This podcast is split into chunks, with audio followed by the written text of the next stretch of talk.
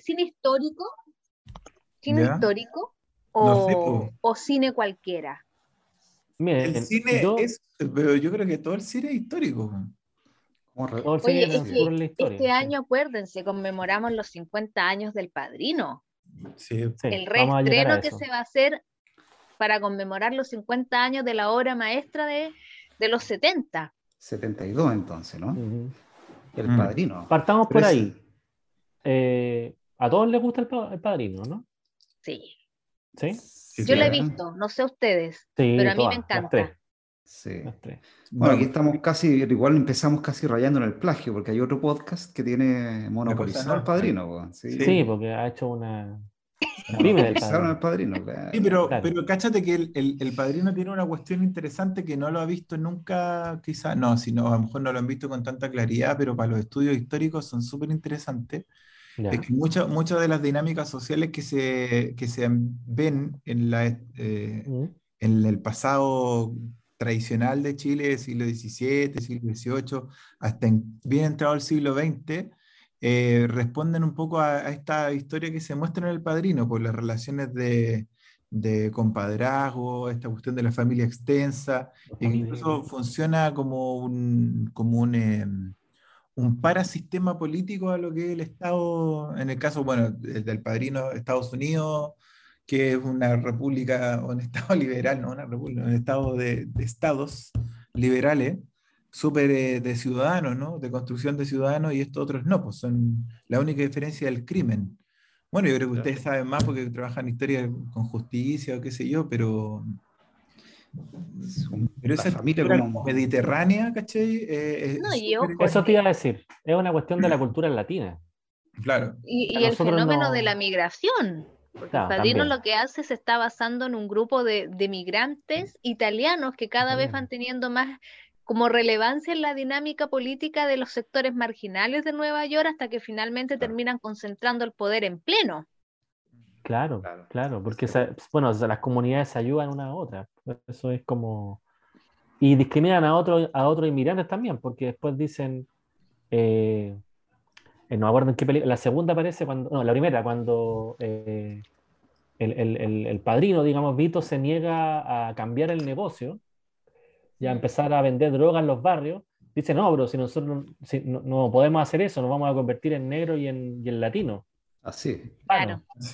Ya, o sea, está discriminando, digamos, a los mismos, a las mismas minorías. Es que ahí, ahí yo creo que el padrino también muestra una, una concepción moral familiar bien especial que tiene que ver como con esta esencia moral familiar italiana, muy de la familia, muy de la protección, muy de la unión entre las familias, pero como dices tú, Beta, también despreciando al resto de comunidades.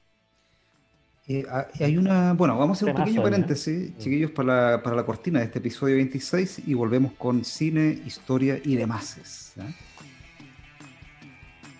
Y como mirar profundo hacia adentro es lo mismo que caminar hacia el mundo, comienza ahora un nuevo episodio de Proyecto Subterra. Un espacio de diálogo sobre historia y patrimonio local con una mirada descentrada. Por supuesto, con nuestros panelistas descentrados, Alex Ovalle, Natalia Urra, Francisco Betancourt y Víctor Brangier.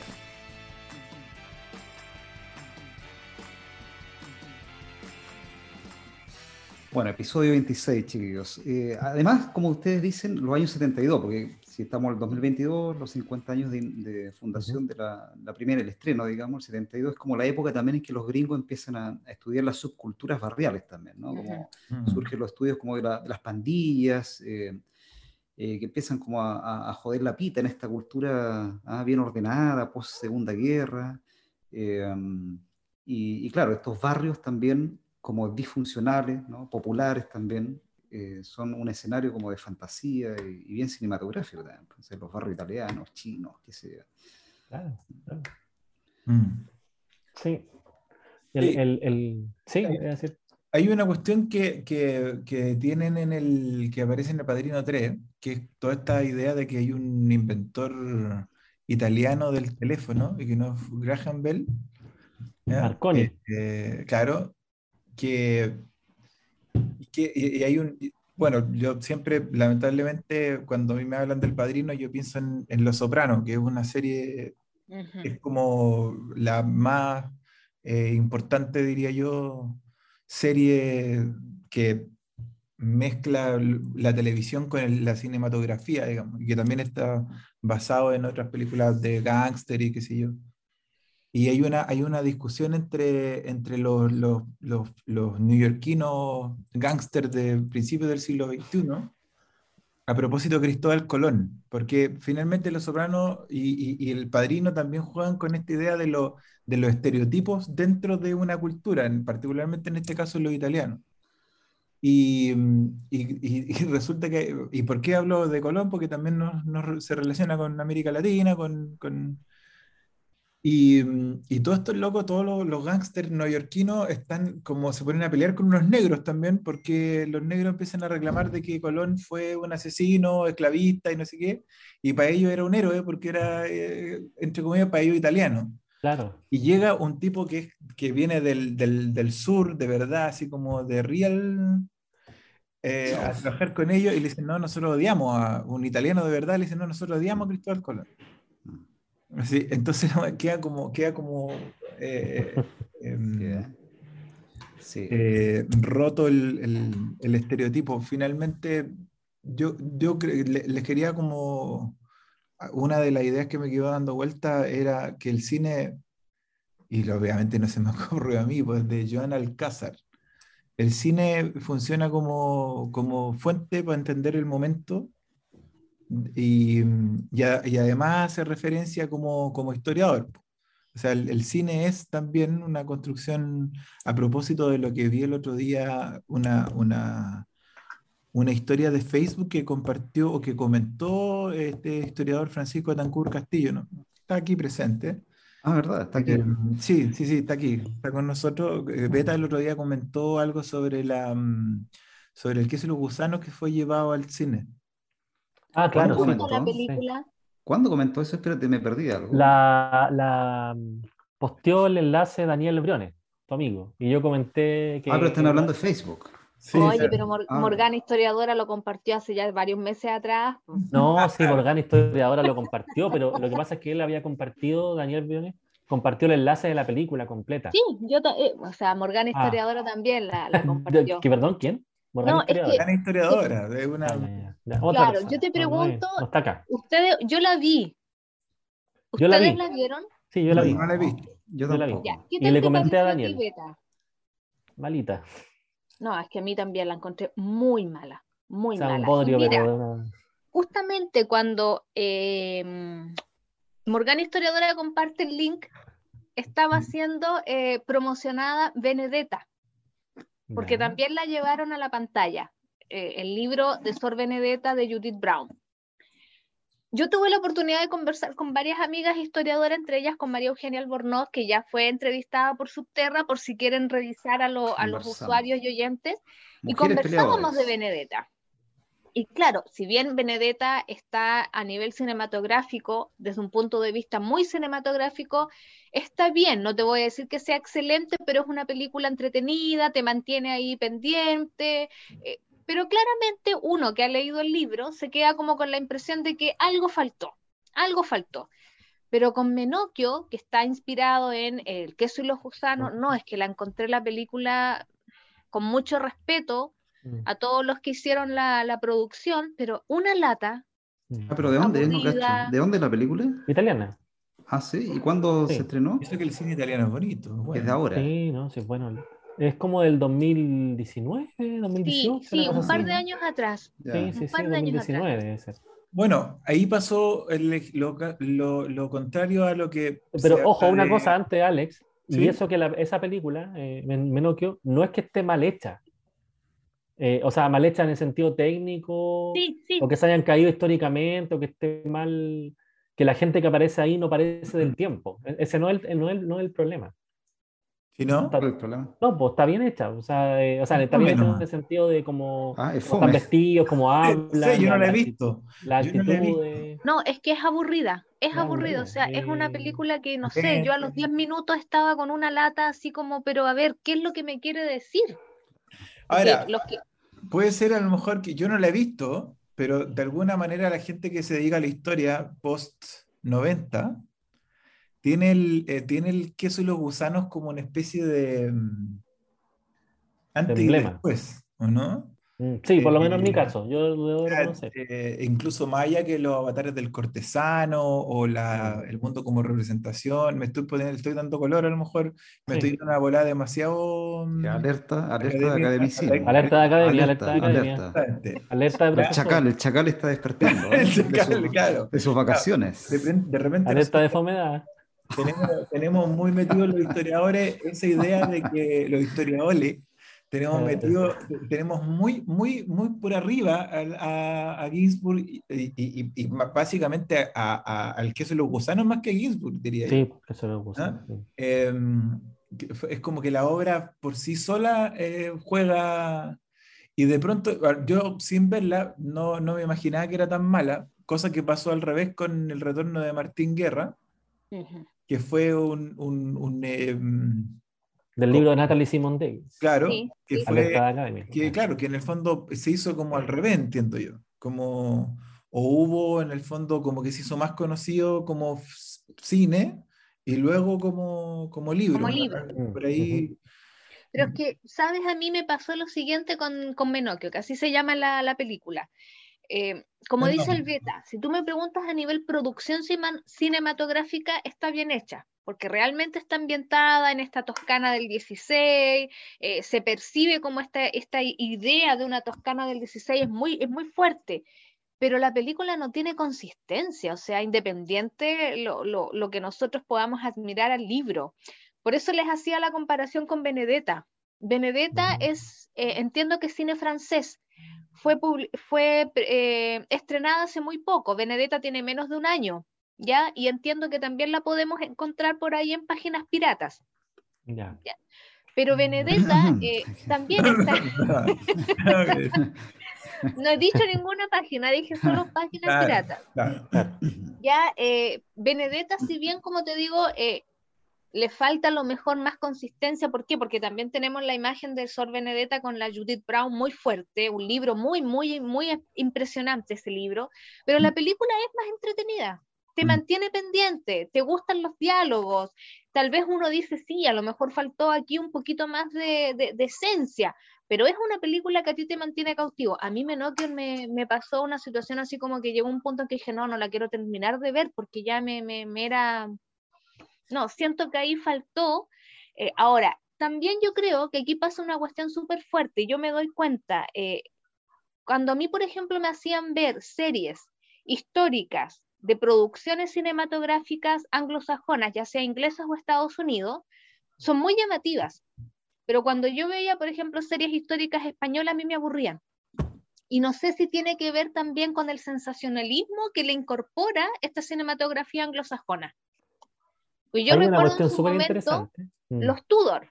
No sé si ustedes la vieron, yo la vi, completa, cuatro temporadas, pero es que era un furor. Eric Bana. Eh, eh, Jonathan Wismayer interpretaba a Enrique VIII. Ese era el ah, feo, ¿no? Enrique VIII, pero este era guapo.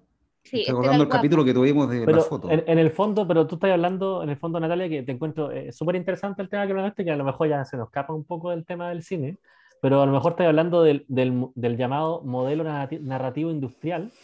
Claro. Que es anglosajón y que de alguna manera nos tiene como a, a todo el mundo, a todo el planeta, acostumbrado un poquito a, cierto tipo de películas, por ejemplo, que si uno ve una película que se escapa un poquito de ese modelo narrativo, uno piensa que la película está, lo, dijo varias veces Raúl Ruiz, eh, uno piensa que la película está mal hecha o es mala. Bueno, es que también hay... Necesariamente. Volviendo al tema que planteó la Nati al principio, El Padrino, que es una, es una obra, es una novela, y que también fue de alguna manera diseccionada como para hacer la cine, se hizo en un contexto histórico de la cinematografía donde tenía, Francis Ford Coppola estaba, era muy cercano a Steven Spielberg y también era cercano a George Lucas. Y en ese momento salieron, o más o menos relativamente en la misma época, salió ET, salió Star Wars y salió El Padrino. Más o menos. Un poco después. Y el, golpe en pero es como de la misma. Sí, de la misma. que se generaron, salvo ET, pero se generaron, se generaron sagas después de mm. ese. Y El Padrino, claro, una saga, pero porque en el fondo era tan potente la novela que tuvo que hacer las dos películas. Pero, pero llevar esa, esa, novela, que yo la, he leído en parte, de Mario los amigos de la Cosa Nostra también lo han leído mucho, sobre todo Mayol, eh, el, eh, el, llevar al, al, lenguaje de Hollywood ese, ese libro, o sea, cuando uno lee el lenguaje del libro, no, no es lo mismo. No pero hay, hay un problema más, ¿Ah? Más, hay un problema más grande todavía, más básico en realidad, que es que la novela esa que tú, que tú dices, ¿Mm? eh, eh, digamos, no tiene pretensión de, de, representar ni una realidad. O sea, la, la, literatura o la novela sublima la realidad, ¿no? no la quiere representar, la quiere hacer bella, ¿no? que mm. rollo de Aristóteles de la literatura. ¿no? O sea, desde un principio, la literatura y la poesía ¿no? quieren sublimar la realidad, no, no representarla pero las ciencias sociales, que son ciencias sociales, o sea, del siglo XIX, la historia, que se quieren explicar la realidad. Entonces, un libro de historia, ¿no? Quiere explicar la realidad, Menoque o qué sé yo, pero la película, la, es raro una película de un libro de historia, porque la película nuevamente tiene que sublimar una realidad y no explicarla, pero el libro la está explicando, ¿viste? O sea, Ginsburg lo que hizo hacer con, con Menoque es explicar y decir la verdad ¿ah? sobre un juicio que pasó en el siglo XVI pero la película no puede tener esa pretensión de, querer representar una realidad, quiere entretener, embellecer, ¿no? Entonces es bien, o sea, es más coherente hacer una película de un libro novela, ¿no? Que una película de un libro de sociología o de ciencia política, que te encargo cómo hacer entretenido eso al final. porque igual el nivel de análisis que tiene, que tiene Ginsburg y lo que vale, lo que locura, el libro es tan bueno Sí, ha sido una locura, y, es Hayamos idealizado tanto a, ese, mm. esa obra en particular que de pronto el, en, el, en, el, Ahora, yo no he visto la película eh, y ambos que vieron la película lo encontraron mala, por lo tanto estamos hablando bajo el supuesto de que es mala la película. Y que tiene razón Víctor, porque yo me acuerdo cuando tuve, yo estudié eh, un, Ah, verdad que tú eres... ¿ah? Alex Litín. Sí, bueno, yo, tengo, hice, hice, estudié cine documental pensando en que, en que no, en algún momento no iba a querer escribir más y que quería eh, hacer videos. De hecho, estamos en un proyectito ahí con, con Guayacán de hacer un, un, documental sobre, sobre, lo que, sobre el mismo artículo que escribimos. Spoiler. Sí, eh, y, y, el, y, el, profe que, que había hecho un, un, un docu sobre la, los pingüinos, sobre una toma en la época de los pingüinos. ¿Se acuerdan? Ah, pensé que eran los pingüinos los animales. No, el pingüino de Humboldt, sino el pingüinazo que le hicieron a, a, Bachelet. Este loco se metió dentro de una, de, una toma, que se llama, creo que se llama La Toma, la, el, documental, no me acuerdo bien. Ah, yo lo vi eso, pero ¿de qué año, eh?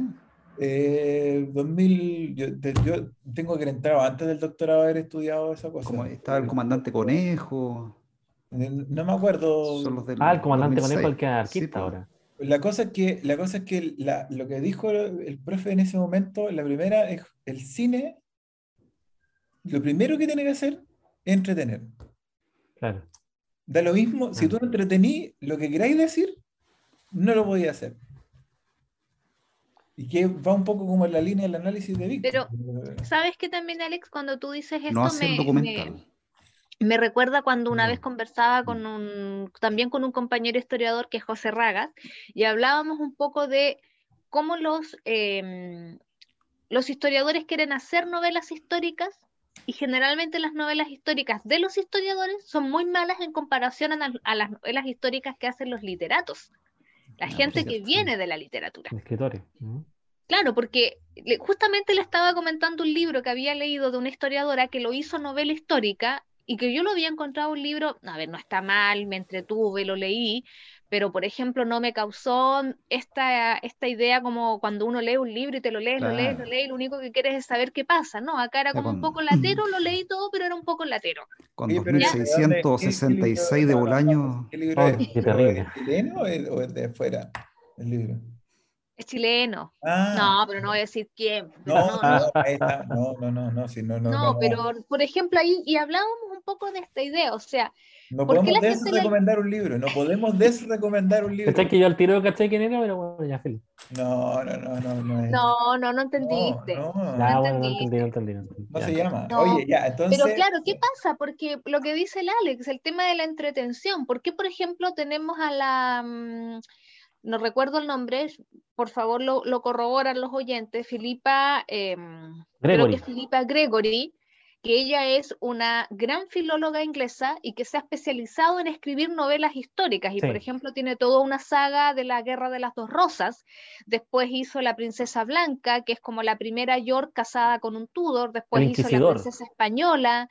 Eh, y, y, es pero superventas, sus novelas se han llevado a la pantalla y también han causado una sensación. Mm. las series de ella, La Reina Blanca, La Princesa Blanca, después La Princesa Española, fueron pero super ventas y las novelas además con unos eh, ratings de audiencia espectacular. Entonces decíamos, hablábamos con José Raga de este tema. ¿Qué pasa, por ejemplo, cuando nosotros como historiadores queremos hacer novelas? Me pasó con este libro en concreto, no me gustó, sentí que era poco mm. atractivo, le faltaba como esa chispa, esa gracia, y yo creo que tiene que ver con lo que planteaba Ale, el tema de la entretención. A mí, disculpa que sea autorreferente, ¿eh? a ver. pero sé que a propósito del, del, libro del boxeo, que lo vamos, lo vamos a sortear si en algún momento. Está saliendo la película ahora. Está saliendo, la, película. Está saliendo la película. Violenta la película. Es que yo, me, yo siento que me pillé el tema. ¿Cachai? Al, al, hacerlo tan, tan eh, académico, mm. ¿cachai? Yo abro el libro y todo el mundo, claro, pues está esperando un libro de parte, así como, guau, guau, guau. Y, y yo siento que me lo pitié, eh, me lo, lo, que lo eché a perder. Lo, explicaste. Marco teórico, dos puntos. No más. El que... Y el problema que tenemos los historiadores es eso, ¿cachai? Que, que estamos acostumbrados a, Pero, pero ojo que no, que eso, todo eso, yo siento que todo lo que ustedes dicen, que es muy cierto, lo que dice Víctor de partida, que es como el problema esencial, que es que el, el, libro de historia quiere hacer otra cosa, no necesariamente entretener, pero yo siento que con el libro de Carlos Ginsburg, el queso de los gusanos no pasa es una, una opinión muy personal, no, no, pasa mucho eso, o sea, un, es un libro que... ¿ah? Muy entretenido. Es un libro que, pero, pero mucha gente lo dice, digamos que, pero después la que se lee como novela. Pero después la introducción, porque la introducción tiene el marco teórico ¿ah? que dialoga claro, con... pero es que... Sí, es verdad que Acá tenemos que decir una cosa, Beta. es un libro de historia. Independiente la, la, el manejo dialéctico o la retórica que haya utilizado Ginsburg, es un libro de historia. Acá yo te hablo de cuando los historiadores queremos hacer novela histórica. Sí. Claro. pasa, tal vez pasa un poquito lo mismo con la, bueno, esta relación entre historia y literatura con, con cine y documental, pues, ¿no? Eh, claro. ¿Qué tal, qué tal? Porque mm. ahí el documental, bueno, yo, yo tengo un amigo ¿eh? que, que, está empezando a ver Subterra, ¿eh? se está empezando a suscribir y, y, es especialista en historia del cine latinoamericano. Así que lo más probable es que nos corrija todo lo que dijimos acá, que sería re bueno. ¿ah? Claro, un capítulo correctivo, de hecho un correctivo real, pero lo vamos a tener a Juan Pablo. ¿Eh? Pablo, yo estudié un poquito nomás de, de cine documental, así que me no tener Ahora todos empiezan a desmarcarse, ¿no? no.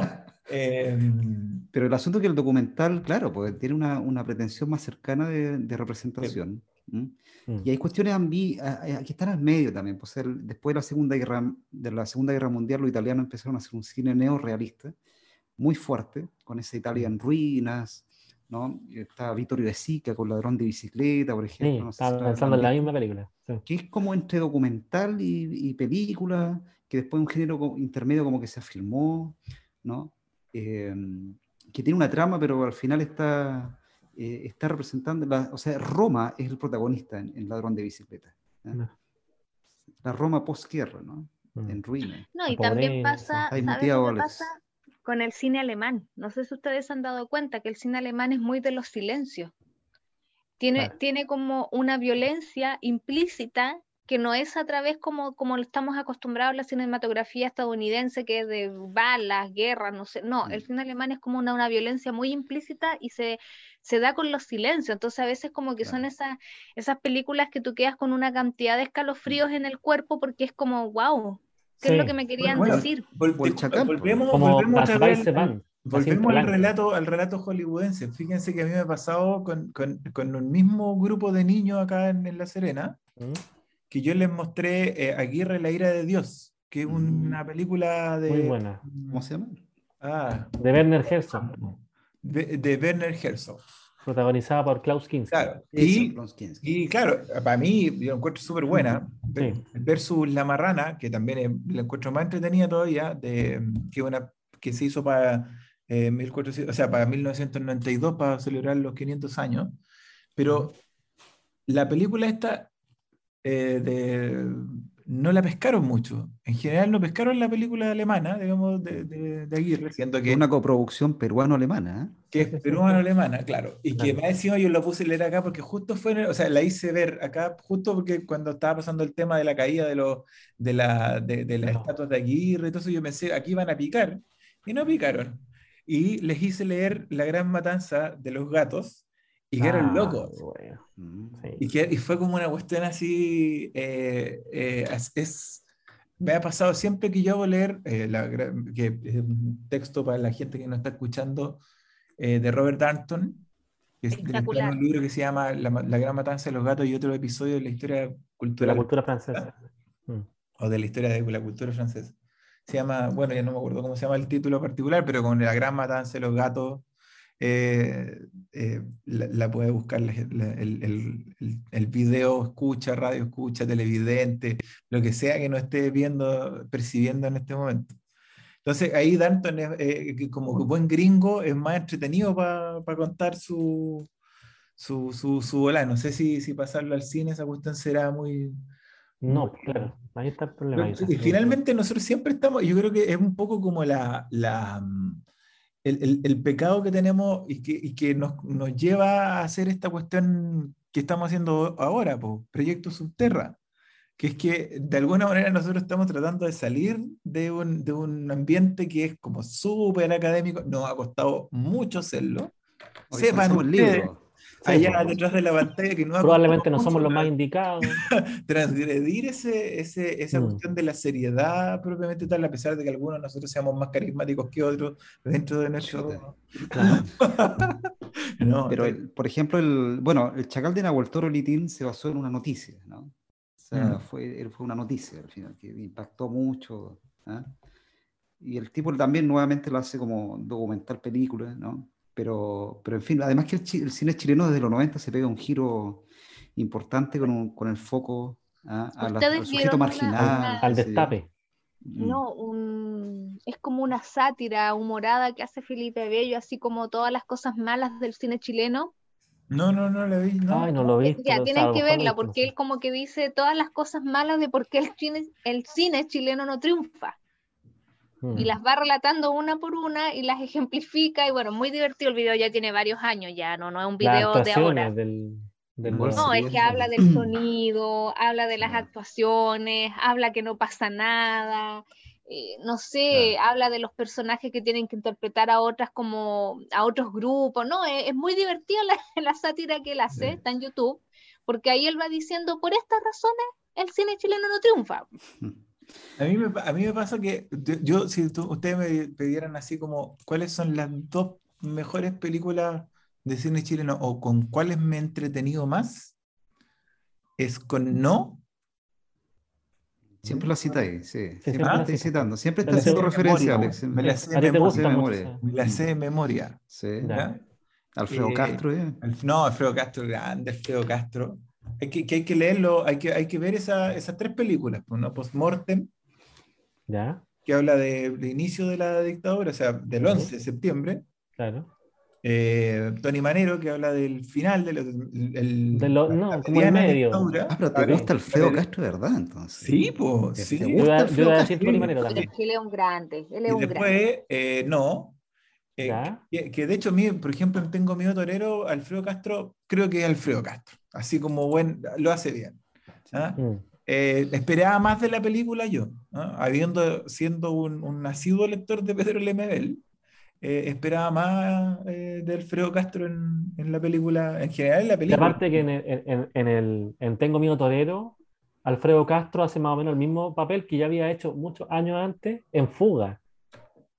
El, con el, que es protagonizada por Benjamín Vicuña. Con Benjamín Vicuña, que esa me gusta a mí. Tiene partes buenas. Esa, esa tiene partes buenas. Yo, iba a decir también Tony Manero, con Alfredo Castro, y también iba a decir otra con Alfredo Castro, que es el club. Ah. A ti también te gusta mucho, Alex. A mí me encanta el, eh, me gusta. El club. el club. Que toca tema. Yo soy el rey de la represión. sí, es muy buena. Sí.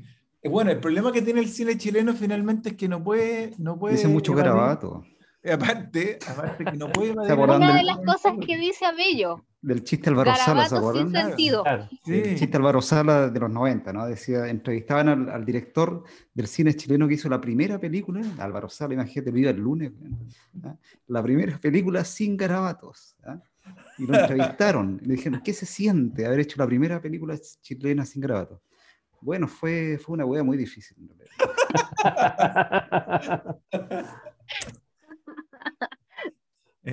Y a ti, Natalia, ¿cuál es la, que más tu favorita? Tu película.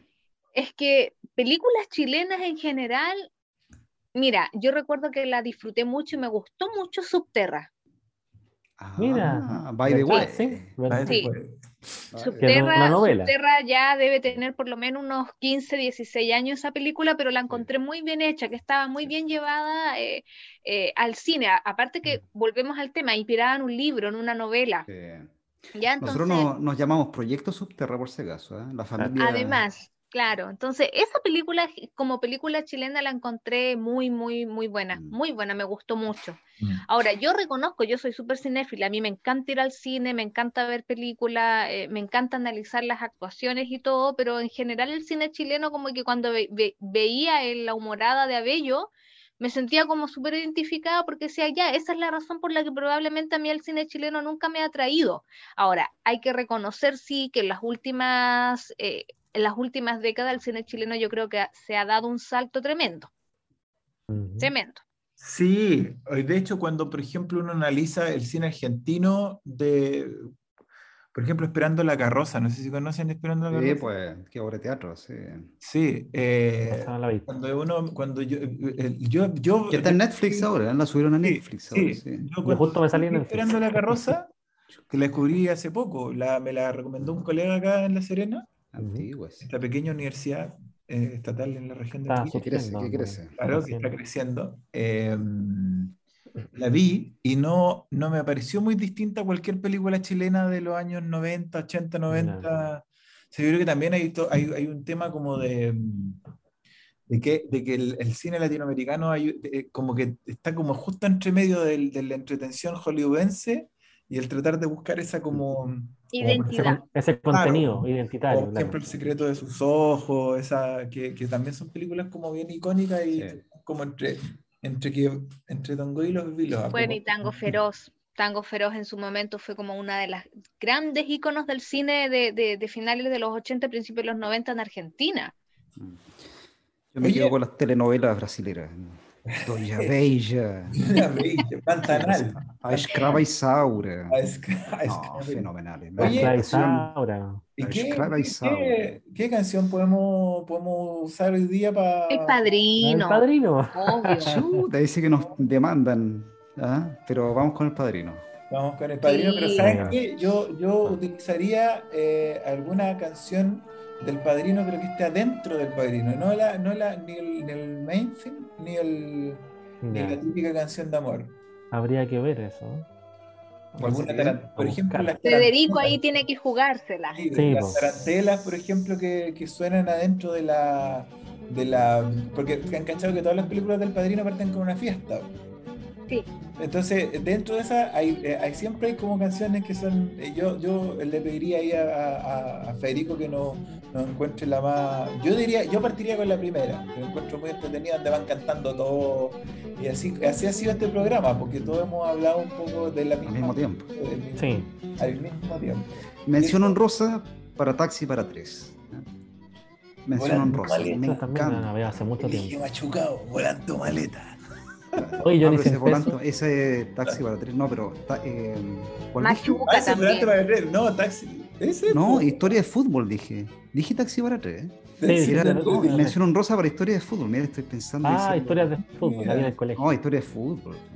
Ah. No, El y Chile- el Machuca. Chile profundo. Machuca también es, para Sí. mí es un ícono que marcó un antes y un después en el cine chileno también. Tiene que Es, buena machuca, es buena machuca. Es buena Sí. machuca. A mí, a mí particularmente no me, no me, no me entretenían tanto, me latean eh, la, la temática, digamos, de la digamos de la historia reciente y todo el tema, pero Machuca es buena. Machuca es Sí. buena. Y, Es que y las logra- actuaciones, además de los tres niños, yo creo que son. Sí, po. Y aparte está basado en una historia, o sea, no en los mismos personajes, pero en una historia real, digamos. Pero O sea, pasó eso. al, al cura de, al curita del. al de, al de, al del- de Machuca, pues no al. ¿Quién conoce? al- que fue conocido, pues el, el director del El cine. actor. en Claro. ese- no, no, No. conoció al, al verdadero. pues. Ah, Claro, claro. claro, que sí. interpreta el- Machuca está basado en. en Pero tú, ¿y tú sabes quién es el actor que hace del cura ¿No? de, en Machuca? Un No, actor no. que se llama Ernesto Malbrán, ¿Ya? que aparece ya no como actor, sino que como protagonista en la batalla de Chile. Oh. Era, un- en ese tiempo era un joven actor que apoyaba el proceso del gobierno popular, digamos, y aparece como interventor en una, en una fábrica, siendo un, un joven estudiante de actuación, pero no, como, no actuando eso, sino que No, haciendo claro. eso. pues, si la batalla de Chile es un docu. Y lo filman y después, es un reality. después, es un, es un actor. reality. O sea, un actor interviniendo en una fábrica, un interventor. Bueno. En la, en la película. Sí. Oye, Ya, yo, oye. Creo, que- yo creo que nosotros deberíamos, deberíamos hacer otro capítulo sobre cine chileno. Sí, Sí, pero sí, sí. vamos a tener al medio, vamos a tener el, el tutorial Sí. ah, de nuestro Sí. socio que, que que- no- Y, y también sobre tele- telenovelas históricas o telenovelas basadas en historia. La madrastra. historia de la Florida, obvio. historia de la La Florida. madrastra que fue replicada en, en México, ¿cuántas veces? Porque hay, hay varias telenovelas históricas, o sea, basadas como en tiempos históricos. Sí. Os Oye. Os Os, Venegas. Vene- Os No, Venegas. claro, pelado ¿sí? claro. No, esa es concerta, pero Claro. Oh. Ya, pues, Oye, chiquillos, oye, episodio 26 estuvo, estuvo bueno. No olviden suscribirse al canal de YouTube, denlo- denos un like. like. like, Instagram, Facebook, estamos en todos lados. Cuidado. Chao. Nos vemos la otra, próxima. Bye bye.